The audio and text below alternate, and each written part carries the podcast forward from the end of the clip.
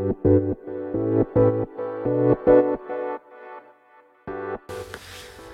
い、皆様おはようございます。アラチェです。このチャンネルでは、見習いこんまり流片付けコンサルタントである私が、もっとお片付けがしたくなる、そんな理由や効果、メリットについて話をしているチャンネルでございます。もし気になる方いらっしゃいましたら、ぜひぜひチャンネルフォローしていただけるととっても嬉しいです。ということで、本日もお聴きいただきありがとうございます。あの、今日のテーマなんですが、とにかく信じてやってみようというテーマで話をしていこうと思います。で、これ、お片付けに限った話ではないので、もしあのご自身の身の回りのことに転用できると思うので、転用していただきたいななんて思います。で、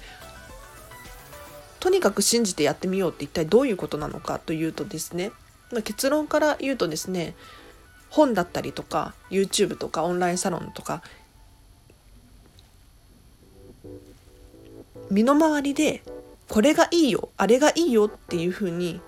言ってる方がいらっしゃると思うんですよ。例えばこんまりメソッドだったらこんまりさんの人生がときめく片付けの魔法こういうふうに片付けをしたらいいよっていうふうに書いてある本があるんですけれどそれを一度信じてやってみましょうっていう話です。というのもですねこれ私のもう実体験なんですが私がどうしてこんまり流片付けコンサルタントを目指しているのかっていうのに関わってくると思うんですね。例えばなんですけれど私がゼロから片付けコンサルタントっていうのを仕事にしようと思った時にですね経験もないですし教え方もわからないですし集客の方法だったり全然わからないんですよ。ただこんまりメソッドっていうこんまりさんが編み出したお片付けの方法があるじゃないですか。これをこの要するにプラットフォームを利用することによってもう完成されたものを伝えることができるんですね。要するに私がゼロから片付けの方法を皆さんに教えていくっていうのをやろうとするとですねゼロからまず作り上げていかなければならないんですよ。一方でこんまりメソッドってこんまりさんが考えた方法があるんですけれどこれはもう完成されているものなのでこれをベースにやることによってゼロからのスタートではなくてもうできたものを使って教えることができる伝えることができるんですよ。なのでここの時間がかなり短縮できますよね。でこれお片付けに関すること以外のこともそうなんですけれど例えばなんだろう有名な YouTuber の方がこれをした方がいいよとかこっちの方がお得だよとかそういう情報を結構最近は受け取ることができていると思うんです。なのでもしそういう情報があるなら一度それを信じてみる。こういうふうにしたら私は成功したとかこういうふうにしたら本当にお得だったみたいな方がいらっしゃるわけですよね。でしたらそれを一度真に受けて行動に移してみたらゼロからのスタートじゃなくて少なくとも1からもしかしたら100からのスタートになるかもしれないですよね。なのでもし何か自分が行動したいなって思った時にですねゼロから始めるのではなくてもうすでにそれをやっていらっしゃる方がいるのであればその人を参考にしてやってみるっていうのが非常におすすめです。でかつて私何でも受け入れる運動っていうのをやっていたんです。でこれどういうことかっていうともう著名人の方だったりとかがこれいいよあれいいよっていうふうに言っていることがあればとにかくやってみる。何でもチャレンジしてみるっていう運動をしていました。例えばそうですね。キングコングの西野さんのオンラインサロンに入ってるんですけれど西野さんが例えばドブ板営業だとかってとにかく行動あるのみみたいなことをよくおっしゃるんですけれどそっかと。確かにそうだと。で自分もそう西野さんのサロンメンバーさんに会いに行ったりとかサロンメンバーさんのお店に行ったりとかそういう行動をしたりしていました。ただ行動をする時のポイントとしては自分との相性っていうのも非常にあります。結局人って自分が好きなことじゃないと続かないんですよ。嫌なことって一度はできるかもしれないですけれどそんなに何回もやりたくないじゃないですか。例えば私の場合で言うと知らない人と会うことってあんまり好きじゃなかったんですよ。ただ行動しなきゃと思って結構、うん、表に出るようになったんですね、まあ、それもすごく楽しいんですけれどやっぱり一人の方が好き。一人でこう黙々と作業するのが好きっていうふうに思ってしまったんですね。でもこれって私がですね実際にこう行動をしてみて気づいた気づきなんです。でずっと行動していなかったらあの時行動しておけばよかったとかもっと表に出ればよかったっていうふうに後悔する時が来ると思うんですよ。ただ今はもう行動してみたので私には合わなかったとかいい勉強になったみたいなポジティブな解釈をですることができています。なのでお片付けもそうですね。こんまりさんがこういうふうに片付けをしたらいいよって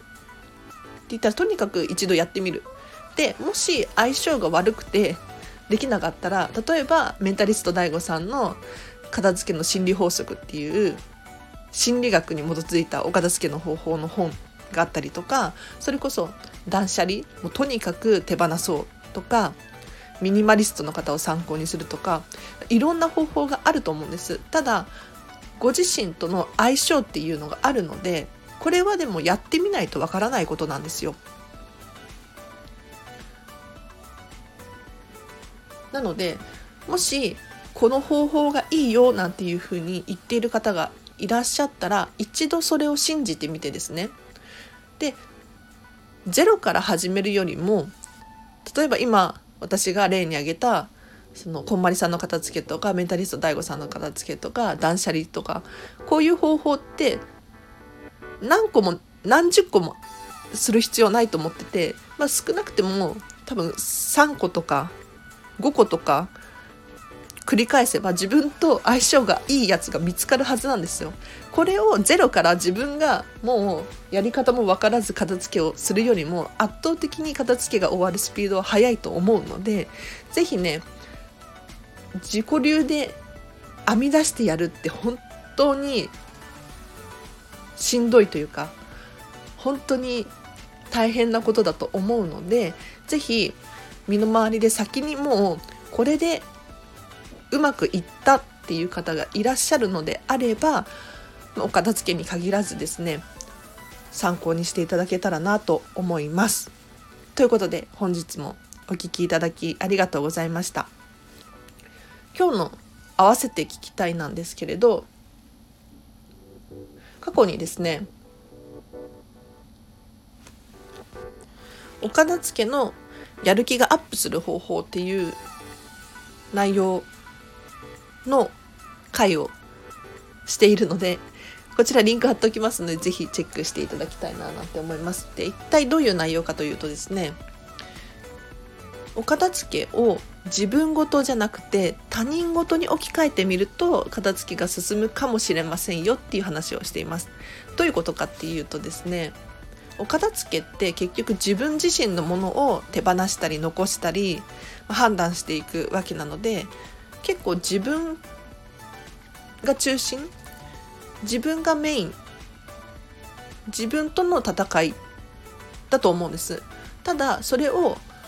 他人事誰かから見たらどうなるどう見えているのかっていうのを想像してみてみるとお片付けが進むんですよ。例えば家族がその様子を見てどう思うかとかもっと言うと社会がどう思うか。社会とつながるってなかなか難しいかもしれないんですが例えば職場を片付けることによって隣のデスクの人とかが「あの人の片付けすごい」とか「あの人のテーブルめっちゃ片付いている」とかで何かそれによって隣の人とか周りの人が反応を示すかもしれないですよね。どうしたのって気になってくると思うんですよ。であの人羨ましいなとか思うかもしれないですよね。なので周りから見てどう思われるのかっていうのを想像してあげると実は自分のやる気だったりモチベーションアップにつながりますっていう回をしているのでもし気になる方いたらですねチェックしてください。で今日本当にありがとうを伝えたいんです。で感謝をこの場で申し上げたいんですけれど今日朝見たらですねフォロワーさんが100人になっていましたありがとうございます100人って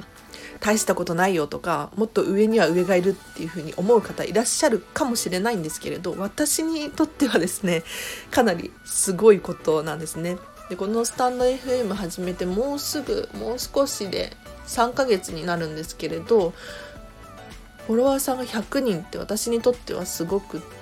て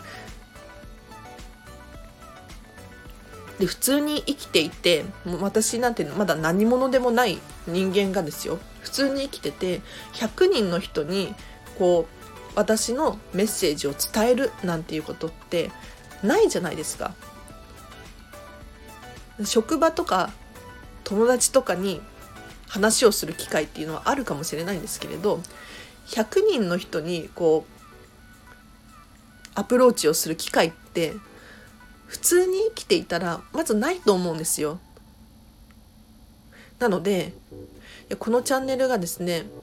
まだまだおしゃべりも下手だし 噛んじゃうし同じ話を繰り返しちゃったりとかうまくまとめられなかったりとか私自身が見習いこんまり流片付けコンサルタントなのでまだ成長中っていうこともあってうまくこう伝えられていない部分があるかもしれないんですけれど